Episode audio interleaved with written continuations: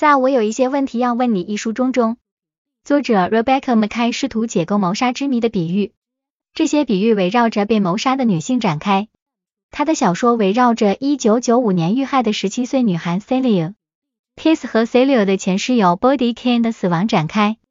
伯迪被要求返回新罕布什尔州著名的格兰比学校，塔利亚就再次被谋杀，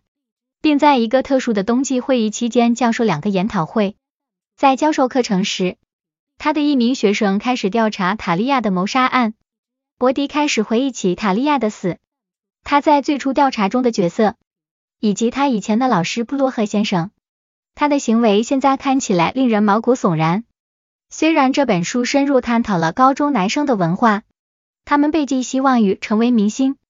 而女孩则被期望成为他们的粉丝。